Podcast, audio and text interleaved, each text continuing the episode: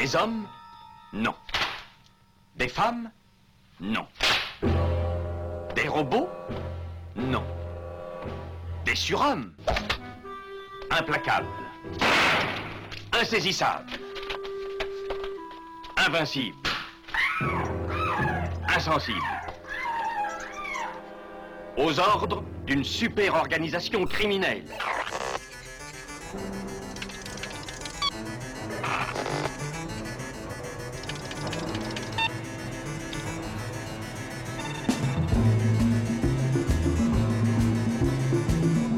Impossible Rien n'est impossible pour... Culture prohibée. Bienvenue pour ce nouvel épisode de Culture Prohibée. Culture Prohibée, c'est l'émission hebdomadaire de la culture planète du Ciboulot, animée par l'équipe des films de la Gorgone. Pour en savoir plus, rendez-vous sur le site www.lesfilmsdelagorgone.fr. Nos précédentes émissions, déjà diffusées sur cette antenne, sont disponibles sur Deezer, iTunes, PodCloud et Spotify. Culture Prohibée, c'est aussi un profil Facebook et un blog culture-prohibée.blogspot.com.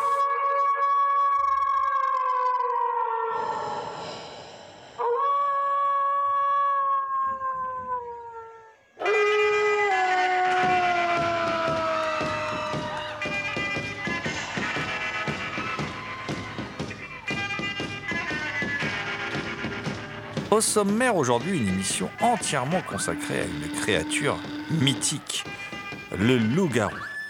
Nous aborderons une série culte, La malédiction du loup-garou, Werewolf, en VO, euh, dont l'intégrale vient d'être éditée chez Elephant Films dans un superbe coffret. Nous causerons de cette série avec Manuel Ruffia, auteur de Une plongée dans l'horreur, texte accompagnant justement ce coffret, et animateur du podcast Série Blog, disponible sur Anchor, Spotify et Google Podcast. Bah pour plus d'infos, vous allez sur la page Facebook du même nom, hein, Série Blog.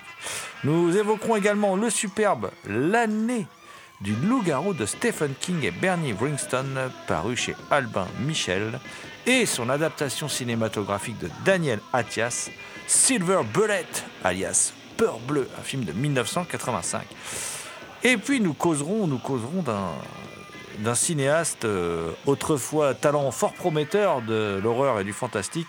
Je vais me parler de Neil Marshall, qui a un peu disparu des radars ou qui a fait un Hellboy assez catastrophique là, dernièrement. Euh, et nous parlons de son Dog Soldier, un film de, de 2002. Et enfin, si on a le temps, on glissera peut-être quelques mots sur euh, Hurlement de, Joe Dante, un film de 1980. Pour moi, le grand classique du. Enfin, l'un des plus grands films de, de loup-garou de, de l'histoire du cinématographe. Et pour causer lycanthrope, je suis forcément, forcément accompagné de Thomas Roland, dit le loup-garou Picard qui, chaque nuit de pleine lune, enregistre à l'écoute du cinéma diffusé sur RCA. Salut Thomas. Salut GG, salut Damien et bien évidemment, salut à toutes. Eh oui, Damien. Il vient de dire son nom, le fameux Damien. Eh oui, Damien Demey, dit la bête noire de Compiègne, un archéologue animal en quête de culture souterraine et oubliée que l'on a retrouvé dans la grotte de The Descent pour vous l'amener en plateau. Euh, salut Damien.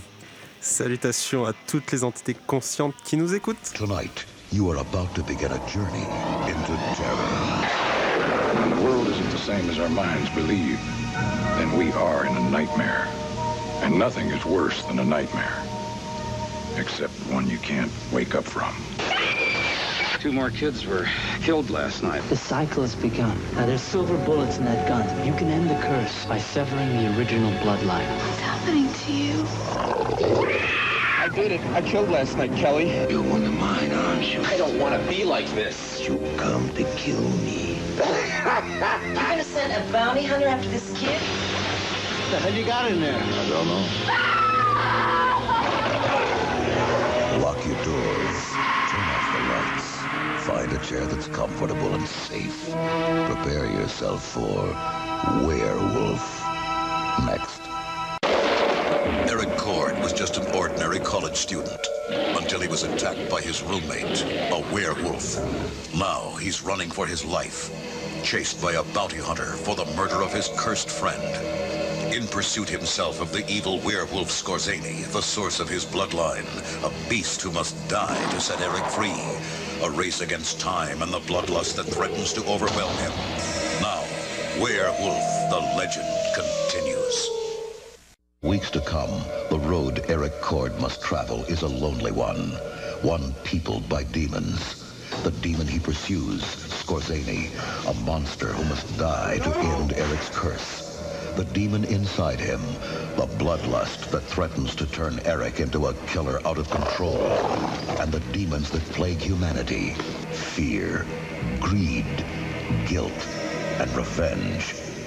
But there are other travelers on this road that renew Eric's courage and hope, the strength of friendship, the love of a family, the warmth of a young girl's heart, priceless and grasped for only an instant before they slip away. But they all remain allies in Eric's battle with evil, the evil around him and the evil within, whose name is Werewolf.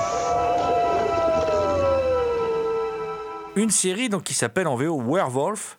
euh, dont la, euh, la seule saison en fait a été diffusée en 87-88, qui a été créée par Franck Lupo, et ça s'invente pas, hein, L-U-P-O, voilà, qui est également le, co-créateur d'une autre série mythique hein, des, de, l'époque, euh, enfin un peu avant, l'agence Tourisque, et puis surtout qui a créé pour le coup une des meilleures séries euh, produites euh, fin des années 80, début des années 90, je me rappelle plus, j'ai plus la date en tête, qui était un flic dans la mafia, qui était vraiment euh, là pour le coup une série sur un flic infiltré dans la mafia qui était vraiment vachement bien, qui était une série qui a vraiment amené un plus dans, dans- les séries policières. L'histoire de, ce, de, de- de- de ce- de cette malédiction du loup-garou est très simple. C'est un, c'est un jeune homme, Eric Cord, qui se fait mordre euh, par un loup, en fait, l'un de ses meilleurs amis, euh, qui est aussi euh, le fils de un peu son père adoptif, parce que lui, c'est quelqu'un qui, qui très tôt n'a plus eu de père. Donc, il a été élevé en gros par des parents de substitution, voilà. Et d'ailleurs, il est amoureux de la fille de cet homme-là. C'est un côté très tragédie en même temps. Il sort avec la fille du type qu'il considère comme son père de substitution, et il tue le fils de son père de substitution quand même, qui est donc en fait un loup-garou ce type. Euh, son meilleur ami aussi, et donc euh, quelque part, son, c'est pas son frère de sang, mais bon, quelque part, voilà, c'est, c'est son meilleur ami. Et euh, donc il le tue parce que il est, il est loup-garou lui-même. Mais en fait, il se fait mordre. Et pour s'en sortir, il doit retrouver la trace euh, de Skorzeny, qui est le loup-garou originel, hein, voilà, qui est interprété par Chuck Connors. Et mais il est traqué pendant toute la série, euh, comme il va se soustraire en fait à son contrôle euh, parce qu'il est accusé du meurtre hein, de, ce jeune homme, et puis il va être libéré sous caution et il va se soustraire à son contrôle en fait euh, et s'enfuir pour rechercher Skorzeny. Alors il y a un chasseur de primes qui s'appelle Alamojo qui va être lancé à ses trousses et c'est cela que raconte la série. Alors le premier épisode fait une heure et demie, puis les suivants font une vingtaine de minutes. euh, 23 minutes, voilà, ce qui permet de développer des histoires courtes. Alors c'était aussi une question de budget, je crois, parce que les, épisodes coûtaient hyper cher avec les effets spéciaux de Rick Baker et tout. Même si Rick Baker a, conçu les créatures, mais ne les a pas, euh, voilà, euh, n'a pas travaillé sur la série au quotidien, hein, voilà. Euh, et donc du coup, on va voir toutes ces séries, toute cette série se se, développer, en particulier, en particulier beaucoup, euh, sous euh, le regard du réalisateur David Hemmings, qui réalise le pilote et qui réalise une grande partie de, la série. Euh, et il y a vraiment des épisodes que je trouve vraiment excellents, comme Le Havre de Paix, ou bien Il n'y a rien d'inquiétant dans ces bois. Des épisodes où, on est, par exemple, Le Havre de Paix, on est quasiment dans une sorte de fantastique un peu poétique comme ça. C'est très touchant. C'est un épisode presque quatrième dimension d'ailleurs, puisque le héros se retrouve quelque part téléporté euh, à l'époque de la, grande crise, enfin peu de temps après la, grande crise de 29. Voilà. Donc, euh, et sinon, ce- ce- cette série, c'est une une suite de, comment dire de, de pérégrination de notre héros qui se balade comme ça euh, d'état en état, de lieu en lieu, euh, qui essaye de suivre Skorzeny sur son parcours. Et pour suivre Skorzeny, il faut suivre les meurtres. Voilà. Et il va être amené à rencontrer, euh, mais c'est très intéressant, hein, un ancien boxeur dont il était l'idole. Ça, ça fait un bel épisode aussi, ça. Il va aussi euh, rencontrer des Indiens. Il va aussi se, se retrouver dans un, dans un monastère. Enfin voilà, plein de choses comme ça. Le principe de la série est assez sympathique puisque ça permet à chaque nouvel épisode d'avoir une nouvelle aventure. Voilà. Il y a quelques épisodes doubles, euh, mais euh, bon, dont un, euh, dont un vraiment excellent. euh, va-t-il attraper Scorgiani Je vous en dis pas plus parce que sinon je, dois, je vais trop en dévoiler. En tout cas, ce que je vous propose, c'est que cette excellente série, moi qui a marqué personnellement mon, ma jeunesse, hein, que, je regardais sur M6 quand ça passait à 22h30 le vendredi soir, euh, eh bien, je vous propose qu'on parle de cette série avec Manuel Roufia. Manuel Roufia qui a écrit Une plongée dans l'horreur, c'est le texte qui accompagne le, le, coffret édité par Elephant Film, donc de La malédiction du loup-garou, l'intégrale donc de, cette saison, qui est complétée d'un bonus euh, d'Alain Carazé, très instructif donc euh, sur, euh, sur la série. Donc on écoute tout de suite Manuel Roufia au micro de Culture Prohibée.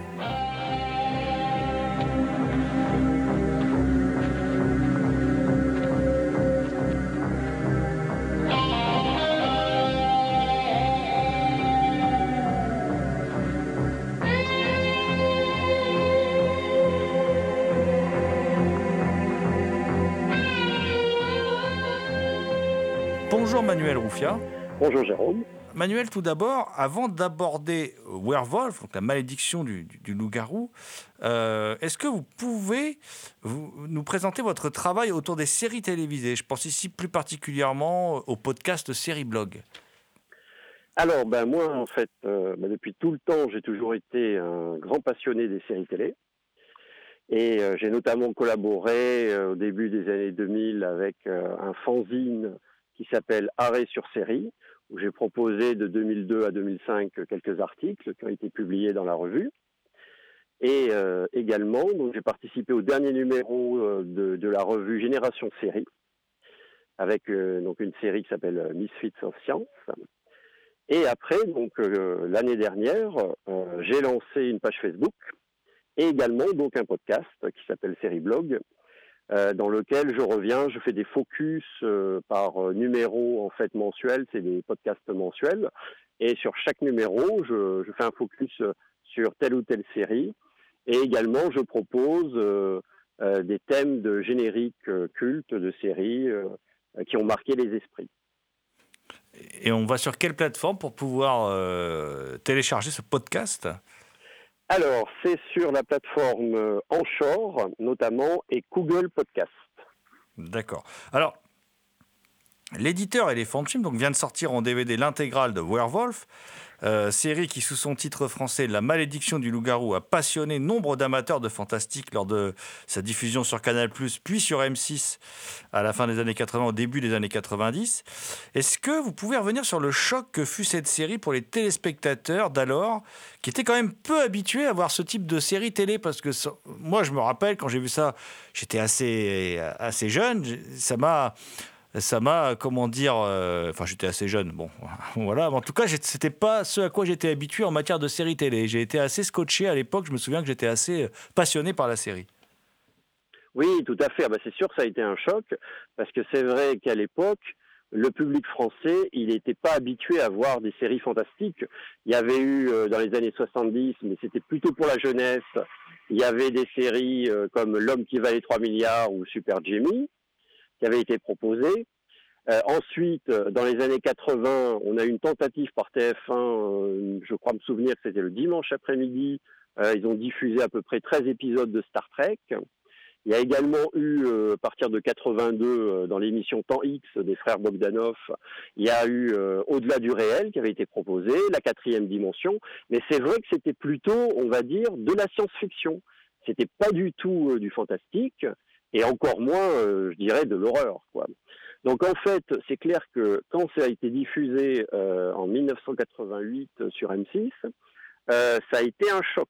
Ça a été un choc. Ça a été diffusé donc bien sûr en deuxième partie de soirée, parce que le CSA interdisait de, mettre une série fantastique un petit peu violente avant.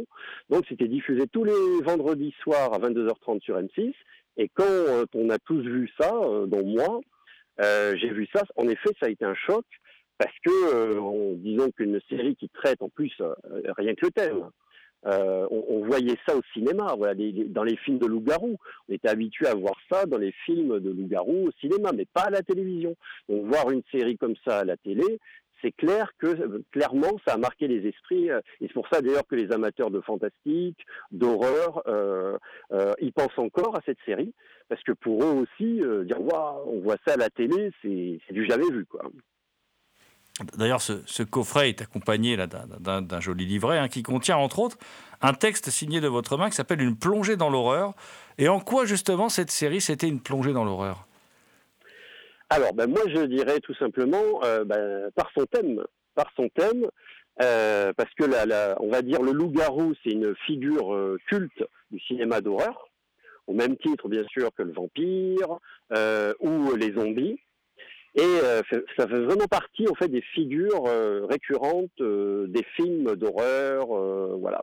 Et à mon avis, bon après il faut faire attention, c'est sûr que c'est pas du tout le même, on va dire le même impact en termes d'horreur, c'est clair, qu'au cinéma. pourquoi? Parce qu'en fait au cinéma, on voit vraiment des scènes chocs, des scènes hard, mais c'était pas possible à la télévision c'est clair que euh, à la télévision, vous pouvez pas montrer euh, euh, des litres d'hémoglobine, vous pouvez pas montrer des têtes arrachées ou qui explosent, voilà. Donc c'est, on va dire, c'est de l'horreur ou du fantastique, mais plus, comment dirais-je, plus soft, bien évidemment, parce que les contraintes de la télévision les obligent. Hein. Euh, c'est évident. Euh, euh, c'est Fox qui a accepté de, on va dire, de diffuser sur son antenne à l'époque la série aux États-Unis. mais il était clair que ça devait être diffusé certainement à 22 heures. Et il était clair quand même que bon, ils ont dit d'accord, on fait une, on accepte de, une série sur les loups-garous, ça nous intéresse. mais il faut pas non plus que ce soit hard, hein, parce qu'à la télévision, c'est pas possible. Hein. Donc c'est sûr que c'est plus soft, on va dire, qu'au cinéma. Et euh, je fais un parallèle en fait euh, avec une autre série qui passait, alors chez nous elle est passée cette série sur la 5, qui s'appelle Vendredi 13. D'ailleurs euh, récemment pour Halloween j'ai fait un podcast sur cette série.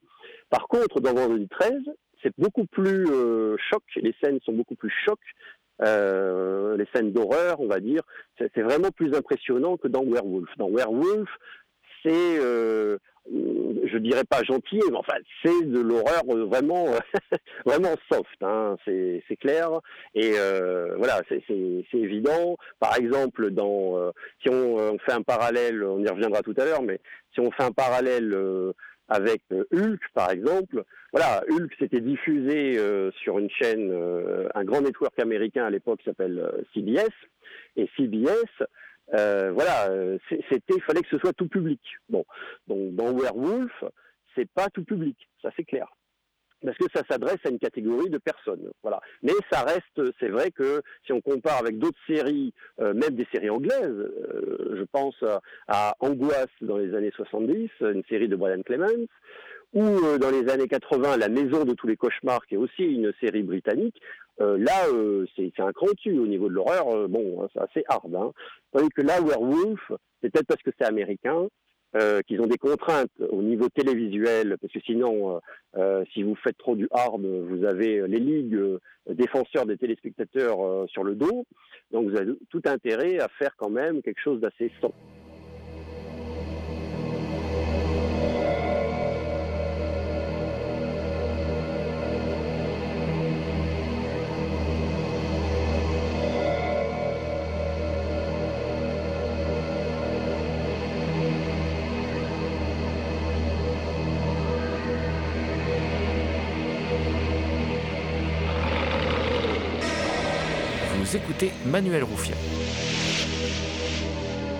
Est-ce que tu peux nous présenter le casting, enfin tout du moins les, quelques interprètes principaux, parce qu'il y, a un, casting quand même assez, euh, assez intéressant dans cette série. Oui, ah bah, il y a, bah, alors le héros, on va commencer bien sûr par le héros. Donc euh, le personnage, celui qui incarne Eric Cord, c'est un certain John York, qui a commencé sa carrière euh, en 1983 Bon, il jouait des seconds rôles euh, comme beaucoup euh, de jeunes comédiens qui débutent hein, dans le métier. Euh, il a joué notamment dans Dynasty et Rick Hunter.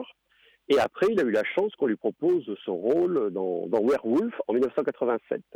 Après ça, il a joué dans en fait les guest stars dans les séries arabesques 21 Jump Street. Et il, a, il est resté pas mal de temps ensuite au casting d'un soap qui s'appelle Hôpital Central, de 1991 à 2016. Et, et après, bah, en fait, on, à chaque fois, il joue dans des seconds rôles et il joue les guest dans, des séries. Alors, donc tu parlais en effet de Chuck Connors. Donc Chuck Connors, c'est clair que lui, par contre, euh, avant Werewolf, il avait quand même une filmographie euh, assez importante. Hein. Euh, alors Chuck Connors, il faut savoir que en fait, c'est un ancien joueur de basketball et de baseball. Normalement, il voulait en faire son métier.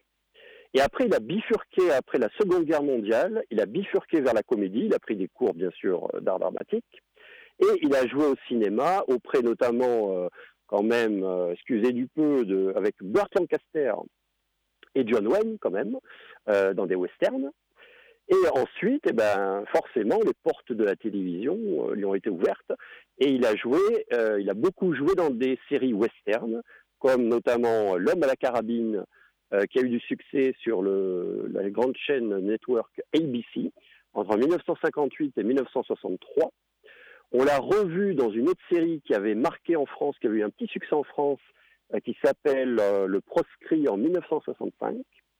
Et plus tard, bah, lui aussi, plus tard, il va jouer dans, plusieurs autres séries. Il va, être euh, jouer les guest dans d'autres séries, dont notamment L'homme qui valait 3 milliards, dans un de, je crois que c'était l'épisode de la seconde saison, me semble-t-il, de mémoire. Et également dans, dans la mini-série euh, Racine, euh, il apparaît aussi. Donc euh, une filmographie quand même assez conséquente pour Chuck Connors. ensuite, côté casting, qu'est-ce qu'on a? Ben, On a Lance Legault. Alors lui, c'est lui qui interprète le chasseur de primes, qui s'appelle donc dans la série Alamo Joe. Et alors lui, je ne sais pas pourquoi, mais il est, il est marqué par des rôles de militaires. À chaque fois, on lui propose des rôles de militaires. Je ne sais pas pourquoi. D'ailleurs, son rôle le plus marquant, euh, c'est le colonel Becker euh, dans l'agence Tourisque, série culte, l'agence Tourisque. Et il va jouer aussi, je crois, un militaire dans la série Magnum. Hein. Voilà. Il va apparaître en guest dans d'autres séries, comme Colombo notamment. Et euh, par contre, c'est vrai que bon, Lance Le Gold, on peut pas dire que ce soit un excellent acteur, c'est clair. Euh, il y a certaines critiques qui ont dit de lui que bon, il avait un jeu plutôt statique, plutôt monolithique. Voilà, bon, voilà. Mais c'est vrai que son rôle le plus intéressant, c'est clair. Enfin, pour moi, son rôle le plus intéressant, c'est quand même celui d'Alamo Joe. Hein. Et après, on parlera peut-être du créateur aussi qui est, qui est, Franck Lupo. Franck Lupo, c'est euh, en fait c'est le co-créateur, euh, notamment auparavant, elle avait travaillé avec euh, Stephen Gicanel. il avait créé l'agence Tourisque, Eric Hunter. Et je crois aussi, il a participé à Riptide et flic dans la mafia. C'était lui aussi. Euh, et euh, dans les années 90, il a, il a créé deux autres séries qui n'ont pas trop bien marché, malheureusement, euh, qui s'appelaient Duo d'enfer, c'était un duo de flics, et Raven.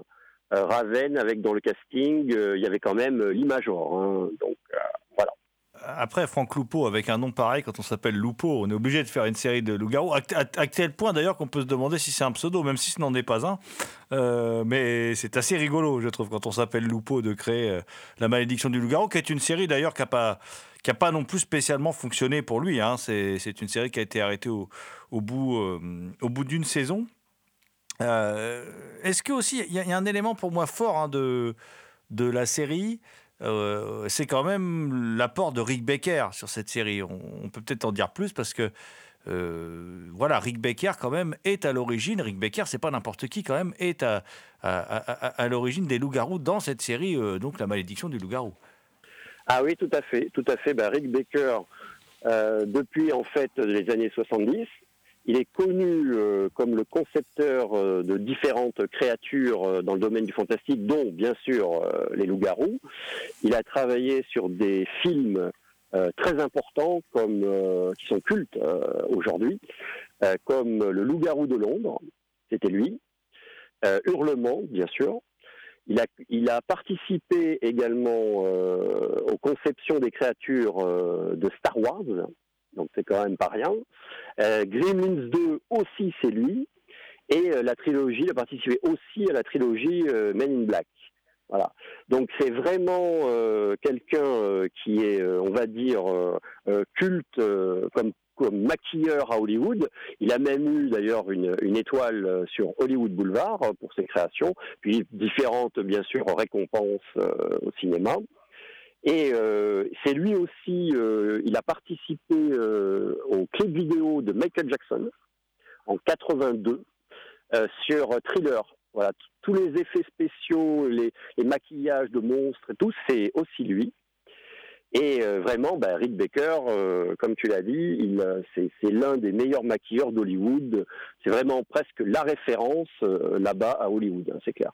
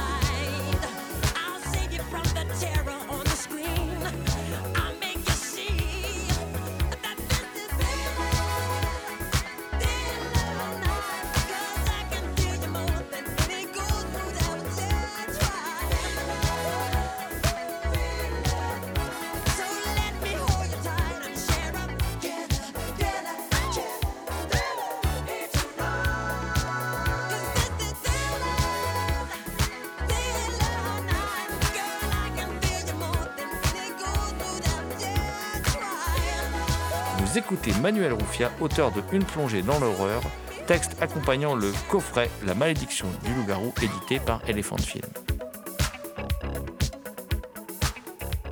Pour la série, il y a pas mal de, bons réalisateurs, comme David Hemmings. Euh, David Hemmings, c'est, avant d'être réalisateur, c'est un acteur en fait. Il a joué notamment euh, dans le, il a joué euh, dans Supercopter. Dans le pilote de Supercopter, euh, il joue le méchant. Euh, il joue le rôle de Moffett. Et c'est l'un des, on va dire, c'est dommage d'ailleurs. Moi, ça m'avait toujours euh, frappé. je me suis dit, mais pourquoi le showrunner de Supercopter pourquoi il a, il a parce qu'avec un personnage aussi fort que Moffat, pourquoi il, serait pu être intéressant d'avoir un fil rouge avec cet ennemi-là, avec ce méchant-là? Malheureusement, ça n'a pas été le cas. Mais quand on voit le pilote de Supercopter, ah bah, David Hemmings, il, quand même, il crève l'écran. Hein. C'est quand même quelque chose d'assez euh, remarquable là-dessus. Et après, il va réaliser euh, d'autres épisodes de série, dont notamment la série euh, qui, est, très intéressante d'ailleurs des années 80, aussi de Stephen. Cannell, qui s'appelle Stingray avec Nick Mancuso. Voilà. Et il y a, d'autres acteurs, on peut citer rapidement James Darren, James Darren qui est aussi un acteur. Euh, on l'a vu euh, dans les années 60, il a participé à la série, euh, c'était même l'un des héros de la série d'ailleurs, Au cœur du temps, d'Irvin Allen, série d'Irvin Allen, science-fiction. Et on l'a vu bien des années plus tard dans la série policière Hooker, au début des années 80, avec euh, justement le héros de Hooker, c'était bien sûr l'incontournable William Shatner, euh, le célèbre capitaine Kirk de Star Trek. Et autre réalisateur à souligner, euh, c'est Sidney Ayers, qui est plutôt le réalisateur britannique, et qui a réalisé quand même pas mal d'épisodes de, la série culte Chapeau melon et bottes de cuir. Hein. Et après, ce qu'on peut, qu'on peut dire concernant la série, pour être complet, on peut parler également du compositeur de la série, qui s'appelle Sylvester euh, Leveille, euh, qui avait, euh, comme quoi tout ce petit monde se connaît, parce que Sylvester Leveille, c'est lui qui a fait la BO encore de Supercopter. Supercopter, d'ailleurs, c'est un générique culte. Ça, c'est devenu culte. La musique de Supercopter, elle est culte. Hein. Eh ben, on la doit alors à lui à Sylvester Leveille, qui est un compositeur hongrois, de par son origine, et euh, qui bien des années plus tard, s'amusant, parce que bien des années plus tard, en 97, euh, il y a une série euh, allemande, c'est ça, une série allemande qui s'appelle Medicopter, et à mon avis, ils ont fait exprès, quoi. C'est-à-dire que les concepteurs de cette série allemande, ils se sont dit, bon alors pour la musique, on prend qui? Ah ben, nous, notre série, alors ça parle de quoi, entre guillemets, euh, rapidement en hélicoptère? Ce sont des secouristes hein, qui, qui, secourent les gens en hélicoptère, bien évidemment, comme son titre l'indique, et ils ont dû se dire, ah ben tiens, euh, ça serait sympa, euh, nous c'est une série d'hélicoptères, pourquoi on prendrait pas Sylvester Leveille Voilà, je pense qu'ils ont fait un clin d'œil en, le prenant, hein, parce que c'est amusant, c'est un petit clin d'œil amusant, mais moi je suis persuadé qu'ils ont fait exprès. Hein. Dans votre texte, vous faites le parallèle avec une autre série culte, L'incroyable Hulk, parler du fugitif aussi. Hein. Euh, pourtant, l'adaptation du comics de Stanley Jack Kirby a été un franc succès. Euh, on ne peut pas en dire autant de Werewolf qui a duré qu'une saison. Comment, comment expliquer que, que cette série soit arrêtée au bout d'une saison, en fait? Ben, en fait, euh, moi je pense que parce que c'est ce qui faisait sa, on va dire sa force, c'est aussi sa faiblesse. C'est-à-dire que c'était destiné plus à un public bien particulier. Par exemple, comme je le disais tout à l'heure, Hulk s'était diffusé sur CBS à 20h. Ça devait, c'était dans le cahier des charges, la chaîne voulait que ce soit un programme familial. Tout le monde pouvait regarder Hulk, parce qu'il n'y avait pas de violence. Hein. Les méchants, même Hulk, quand il envoie valdinguer euh, les méchants, euh, les méchants ne sont jamais blessés. voilà, quoi. Tout le monde peut regarder cette série. Et c'est ce qui a contribué au succès de Hulk. Tandis que Werewolf, forcément, eh ben non parce que ça s'adresse euh, prioritairement, on va dire, bon, je généralise un peu, hein, mais bon, on va dire que c'est plus un public masculin. Parce que le public masculin, quand même, il, aime les histoires d'horreur, de fantastique, plus que féminin. C'est-à-dire que déjà, euh, la chaîne se coupait de la fameuse ménagère de moins de 50 ans, responsable des achats. Eh oui, parce que la fameuse ménagère, euh, ça l'intéresse pas ce genre de série. Donc déjà, elle se coupait de ce public-là. Et également, se coupait du public des enfants, parce que les enfants, euh, voilà, c'était un peu hard quand même pour un enfant. Je veux dire, une mère de famille, elle n'allait pas mettre son gamin devant Werewolf, hein, ça c'est clair. Hein. Donc déjà, voilà, je pense que ça, explique malheureusement que la série n'ait pas eu de succès parce que ça partait de, le public qui était ciblé, c'était euh, d'ailleurs c'était le public de la chaîne Fox. Hein. La chaîne Fox, son public, c'est ce qu'elle voulait, c'était les 15 35 ans, un public jeune. Donc là, elle était, il était euh, dans la cible, si je puis dire. Mais sauf que, encore une fois, se couper euh, de la fameuse ménagère de moins de 50 ans, des enfants, voilà. Et quand le public d'origine euh, jeune adulte homme a commencé à, quitter le bateau, à partir. L'audience s'est effondrée. Et donc, du coup, bah, c'est pour ça que la série, malheureusement, n'a duré qu'une seule saison et qu'au bout de 29 épisodes, ben, on ne saura jamais euh, si Eric Cord, malheureusement, va s'en sortir, va enfin trouver euh, un remède à la malédiction ou pas.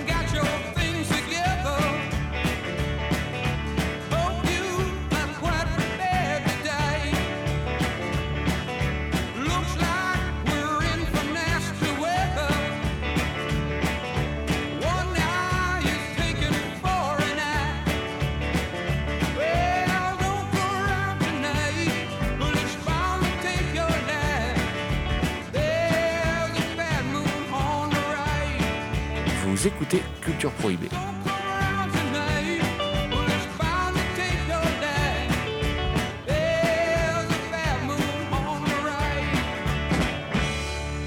Le loup-garou sous toutes ses formes euh, n'a pas de secret pour notre lycanthrope amiénois qui se trouve dans ce studio, évidemment. Euh, je veux bien sûr euh, nommer Thomas Roland. Et Thomas, Thomas qui lui est venu avec un ouvrage alors un ouvrage qui a connu d'ailleurs euh, plusieurs euh, destinées, je crois plusieurs éditions aussi, il me semble. Hein. Un ouvrage de Stephen King et Bernie Wringstone euh, qui s'appelle L'année du loup-garou, qui va donc donner un film qui va s'appeler Silver Bullet, Peur Bleu, un film de Daniel Attias de 1985. Et, le, scénario sera aussi novélisé et sorti aux éditions J'ai lu, je me rappelle, ça fait partie des, scénarios euh, édités, scénario de Stephen King qui, qui, va, être, euh, qui va sortir en, en librairie. Euh, c'est vraiment, Thomas, on peut dire que la rencontre Stephen King-Bernie Wringstone, c'est une date parce que ça donne un ouvrage que moi j'aime beaucoup également, que je trouve assez fabuleux je trouve que c'est un. Déjà, c'est une commande en fait au départ. Euh, je crois que c'était un fan qui, a qui voulait que Stephen King écrive euh, un texte autour d'un loup-garou avec... pour un calendrier où chaque, chaque mois sera illustré par Bernie Wrightson.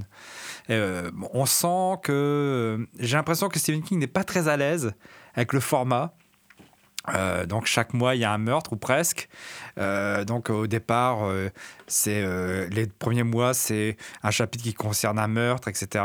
Au fur et à mesure, on fait connaissance du personnage principal qui va éliminer la ville de Tarker's Mills, une ville imaginaire de de, l'univers de Stephen King, qui va débarrasser la ville du loup-garou. Et on retrouve des choses euh, très Stephen King, la famille dysfonctionnelle, etc. Euh, un peu une critique de la religion aussi, ou tout du moins des hommes d'église. Euh, bon, mais surtout, l'ouvrage vaut surtout pour, pour les dessins de, Bernie Wrightson qui sont, qui sont assez exceptionnels. il y a trois dessins par mois. en noir et blanc et en couleur. Et les loups-garous de, Bernie Wrightson sont particulièrement beaux, n'est-ce pas, GG pour moi, Bernie Wringstone, c'est un, dessinateur majeur des comics. Hein. C'est l'un des, plus grands hein, dessinateurs de comics. On se rappelle de, bon, d'un run sur Batman magnifique, ça, en fer blanc dans sa première édition, qui est génialissime. Enfin, Bringston, il a un trait particulier de tout son travail sur le- la créature du marais. hein. Et là, on découvre un Bernie Bringston un peu hors comics en fait. C'est un Bernie Bringston qui fait des toiles, qui fait de la- que- que- comme on a pu découvrir ça chez Corben aussi. Richard Corben a fait ça aussi. Oui, et puis euh, Bernie Wrightson, il a fait ça aussi pour le Frankenstein de Mary Shelley, mais cette fois tout en noir et blanc, tout au, tout au stylo bille, je crois, hein, il me semble. Ah, c'est fabuleux aussi, t'as raison, Ouais. tu as raison. Bah, ouais. c'est, euh, bah, il y a ce trait très réaliste, très sombre, euh, bien que les, les trucs. Et très rond aussi, très rond, avec euh, Oui. beaucoup de jeux sur les ombres et tout, Mhm. effectivement. Donc c'est- un ouvrage qui vaut surtout pour ça, parce que la nouvelle de Stephen King, bon, on sent que, on sent la commande, on sent qu'il n'est pas très à l'aise, et puis que bah, il fait, il fait, le- il fait son taf, quoi. Et, et donc cette nouvelle, cette grosse nouvelle, donne trois ans plus tard le fameux Peur bleu Silver Bullet, réalisé par Daniel Attias, euh, qui était un assistant de de, Steven Spielberg, si je ne me trompe pas, et qui, euh, depuis Peur Bleu, n'a plus rien réalisé pour le cinéma, il n'a fait que de la télévision. Bon, les mauvaises langues diront on comprend pourquoi quand on voit le film. Bon, je ne serais pas aussi, euh, aussi sévère avec le film parce que je, lui trouve quand même des qualités, moi. Moi, j'ai.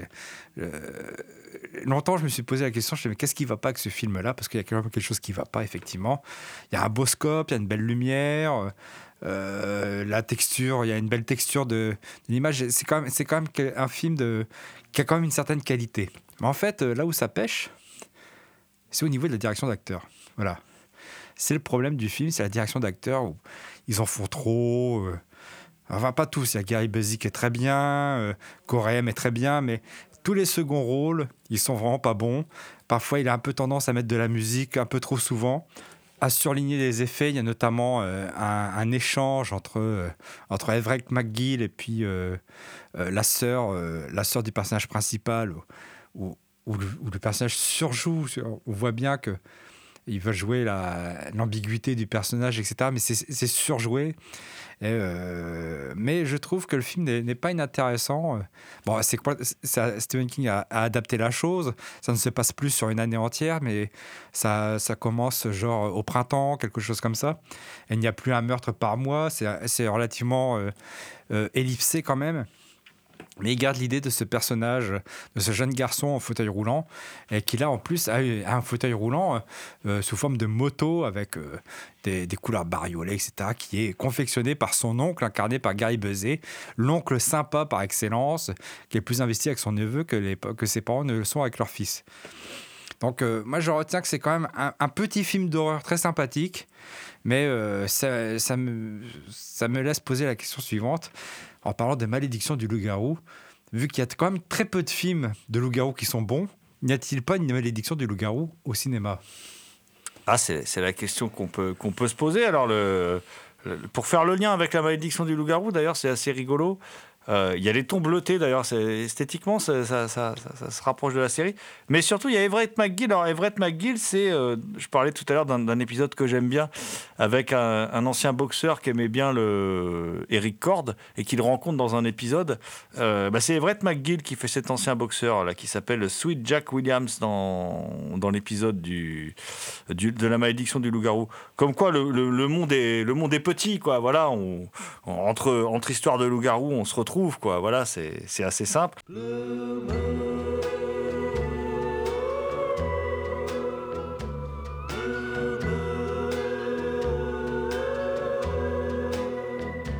Blue moon, you saw me standing alone,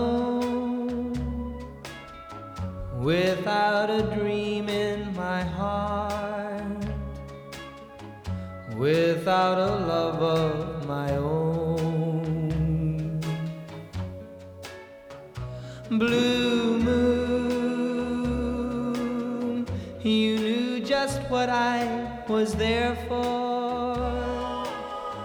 You heard me saying a prayer for someone I really could care for. And then there suddenly appeared before me the only one my arms will ever. I heard somebody whisper, please adore me. And when I looked, the moon had turned to gold. Blue moon. Now I'm no longer alone.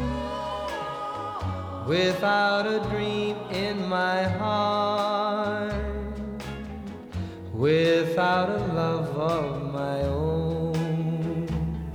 Vous écoutez Culture Prohibée spécial Loup-Garou. And then there suddenly appeared before me the only one my arms will ever hold.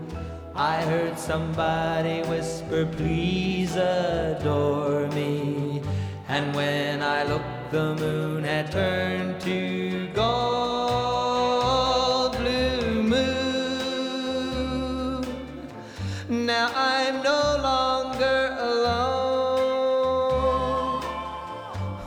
without a dream in my heart, without a love of my own. Blue moon, blue moon. Est-ce que Damien, euh, d'après toi, euh, Dog Soldier euh, peut être considéré dans les bons films de, de, de loup-garou? À mes yeux, oui. C'est, en effet, y a, en soi, il y a peu de films de loup-garou, il y en a encore moins qui sont bons. Donc, euh, Dog Soldier, réalisé par Ney Marshall, donc c'est le premier film, il écrit euh, le scénario et il est à la, à la réalisation. Et Dog Soldier nous raconte l'histoire d'une euh, troupe de soldats euh, anglais qui sont déployés euh, en Écosse pour faire un exercice avec les forces spéciales britanniques, les SAS. Tout ça va mal tourner quand des loups-garous vont être impliqués et du coup le film suit un peu cette équipe de li- militaires essayant de, de survivre. Alors pour revenir un peu sur Nair Marshall, tout le monde l'a découvert en fait avec son deuxième film qui est euh, The Descent et qui est absolument génial, euh, que j'adore et je pense que personne euh, actuellement autour de moi va revenir là-dessus. Et ensuite il s'est détourné du cinéma pour se concentrer plus sur les séries. Il a tourné dans de nombreuses, enfin il a fait beaucoup d'épisodes, notamment pour Game of Thrones, Constantine, Hannibal ou encore Westworld. Et il est malheureusement revenu pour faire Hellboy. Voilà. Film, film dont il revendique pas complètement la paternité. Évidemment, les producteurs l'ont quand même. euh, bon, parce que on se moque un peu, mais le reste de sa carrière cinéma, elle est intéressante. Enfin, euh, même si ses films sont pas euh, tous réussis à 100%, euh, Centurion, c'est quand même bien. Et, et puis, ce film post-apocalyptique, Doomday, que j'aime beaucoup. Moi, j'aime beaucoup ce film, voilà, qui est vraiment so british, quoi, qui est, qui est vraiment de, de- vient d'une autre planète, ce film. Donc, tout à l'heure, on est un peu dur parce que le Hellboy est vraiment très mauvais, mais c'est vrai que ces épisodes pour Game of Thrones sont vachement bien et que, bon, voilà. On espère juste qu'il va nous refaire un truc aussi bon que The Descent. Oui, parce que on n'a rien à redire sur The Descent, c'est sûr. Mais pour ce qui est dans Dog Soldier, euh, donc comme je l'ai dit, ça se passe euh, en, en Écosse. Non, ça se passe au Pays de Galles. Le film commence en Écosse, mais l'action se passe au Pays de Galles euh, deux heures avant l'introduction. Petit changement de temps qui est plus ou moins important pour la fin. Et c'est intéressant vu que finalement on se retrouve dans une zone euh, géographique euh, qui est l'Angleterre qui euh, peut renvoyer justement au, au loup-garou de, de Londres de John Landis où justement on a un loup-garou qui se balade dans, dans les plaines anglaises. D'ailleurs, j'ai revu le loup-garou de Londres et il y a une scène, je sais pas si vous vous en souvenez, où il fait un cauchemar avec des loups-garous armés, habillés un peu comme des boches qui débarquent et tout. Et c'est assez drôle parce que hum, je me demande si finalement euh, Neil Marshall n'aurait pas vu ça et s'est dit tiens, des loups-garous et des soldats, c'est un truc qui peut fonctionner.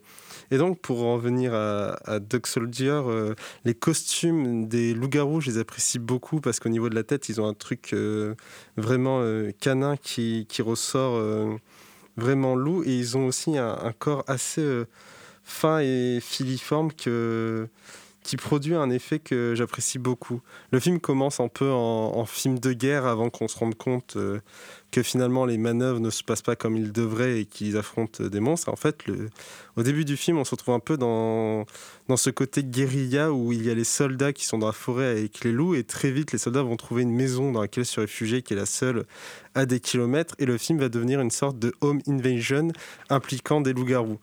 Et c'est un truc intéressant parce que je trouve que le film a deux tons qui le rend assez particulier, c'est qu'il a des moments où il est purement ridicule pour faire rire et il, se veut aussi avec un ton très sérieux dans plusieurs scènes. Et du coup, je me suis demandé à plusieurs moments du film, est-ce que finalement on serait pas à la limite du nanar mais sans finalement euh, tomber dedans? Autre chose qui est, euh, qui est remarquable, c'est aussi euh, plusieurs plans euh, qu'il fait qui sont très intéressants. Notamment, il y a une scène où un, des, où un personnage féminin est présent et derrière elle apparaît dans l'obscurité trois loups-garous avec leur forme très fine, qui est une scène que j'apprécie beaucoup et qui visuellement marque. Autre astuce qu'il utilise dans la réalisation, c'est le choix de la vision des loups-garous qu'il voit dans la nuit, auquel il appose un ton gris pour finalement refléter un peu l'idée qu'on se fait de, de la vision daltonienne euh, des, euh, des chiens. Et l'un des derniers points que, j'aimerais euh, évoquer et qui m'est revenu à l'esprit en regardant le film, c'est que quand les soldats se réfugient dans la maison, ils se, enfin, il commence à dire oui, c'est quand même étrange qu'on soit attaqué par les loups-garous. Il se rappelle que les loups-garous, c'est avant tout des gens qui se sont transformés en loups. Et c'est le moment où il commence à comprendre qu'en fait, la maison dans laquelle ils tentent de se défendre et dont ils espèrent que les loups partent, la maison des loups-garous, en fait, qui vivent là en leur absence. Et lorsqu'ils arrivent dans la maison de base, le premier truc qu'ils font, c'est qu'ils mangent la nourriture qui a été préparée. Le truc qu'ils font, c'est qu'ils mettent les soldats le soldat blessé sur un lit pour qu'il dorme.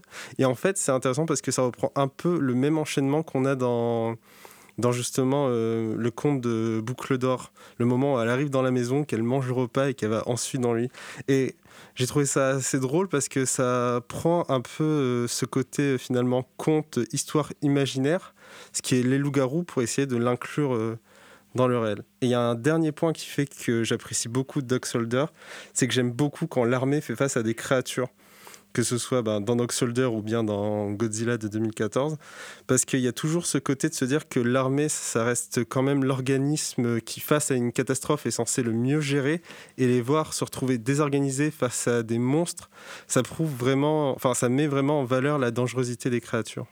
J'aurais bien voulu vous causer un peu de, Hurlement de, Joe Dante, euh, voilà, qui est un, film de, sorti en 80 avec euh, Wallace Stone, hein, la maman dans E.T., euh, qui interprète Karen White, une journaliste euh, de Los Angeles qui est traquée par un tueur en série nommé Eddie Quist, et qui, prend part avec la police à un piège pour le, capturer.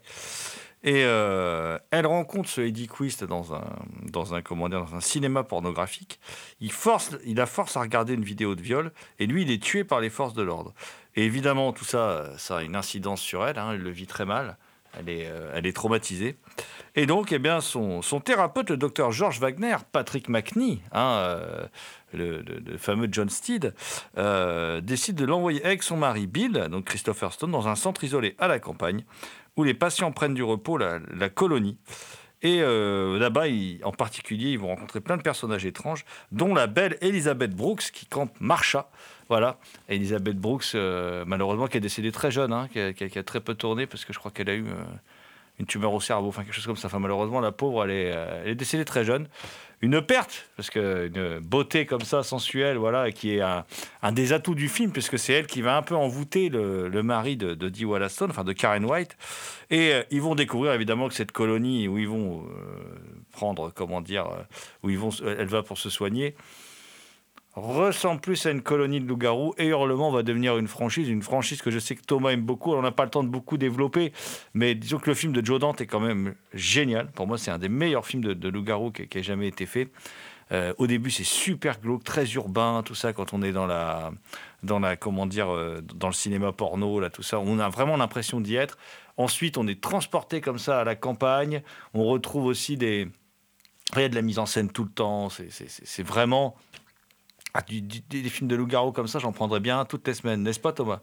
Ah oui, moi je pense que c'est le meilleur, hein, le meilleur film de loup-garou, de, de- de- du peu qui sont vraiment très bons à voir. euh, C'est dans le trio de tête avec euh, le loup-garou de Londres. Et le Wolfman, qui n'est pas mal non plus. Le Wolfman, peut-être pas dans le trio de tête, mais il est bien quand même. hein, euh. Ah oui, oui, oui, c'est vrai que celui-là il est bien, ouais. Hmm, de Joe Ah ouais, Johnston. ah ouais, C'est- ouais. C'est sans doute le meilleur film de Joe Johnston d'ailleurs, et il, il est vraiment assez fidèle. À les, voilà, il, Ah Celui-là il est... est- très bon, est très bon aussi, ouais. il est assez chouette. Bon, on n'aura pas le temps de beaucoup développer parce qu'on a, on, on vous parlera peut-être plus des loups-garous une autre fois. Je sais que mon ami Thomas, de toute façon, est intarissable sur le sujet du, loup-garou.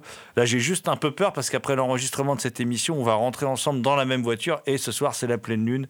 Donc, j'espère que j'espère pouvoir rentrer euh, vivant euh, à mon domicile.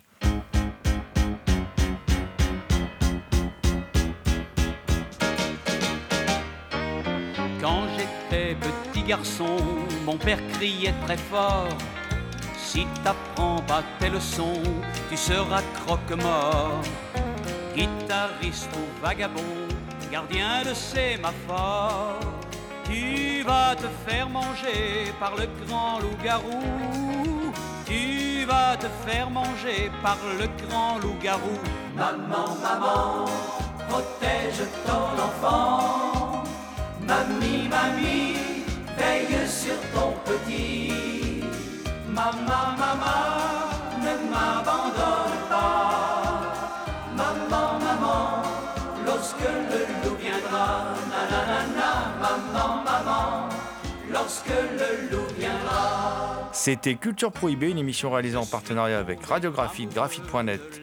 Toutes les réponses à vos questions sont sur le profil Facebook et le blog de l'émission culture-prohibée.blogspot.com.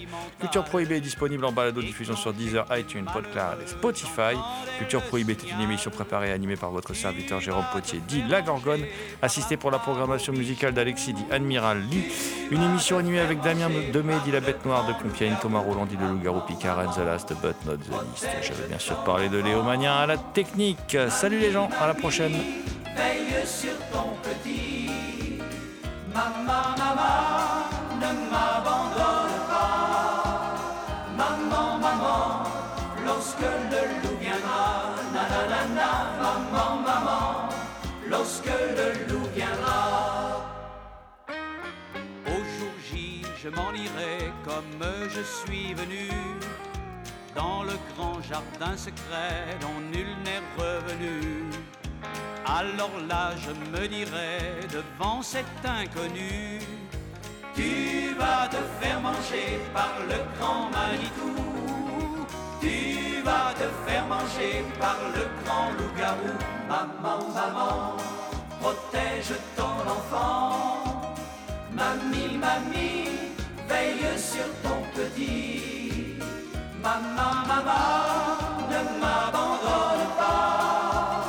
Maman, maman, lorsque le loup viendra, nanana, maman, maman, lorsque le loup viendra, maman, maman, protège ton enfant. Mamie, mamie, veille sur ton petit. Maman, maman, ne m'abandonne pas. Lorsque le loup viendra, nanana, maman, maman, lorsque le